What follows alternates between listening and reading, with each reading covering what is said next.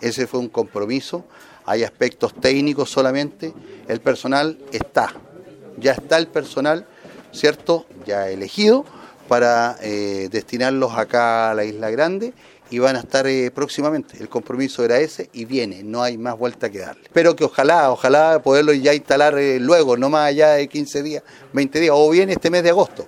Pero sí, ya está, estamos listos. Faltan situaciones técnicas, ¿no es cierto?, que se tienen que resolver y que no las podemos apurar las personas. Son temas administrativos que se tienen que cumplir. Y con eso estamos listos.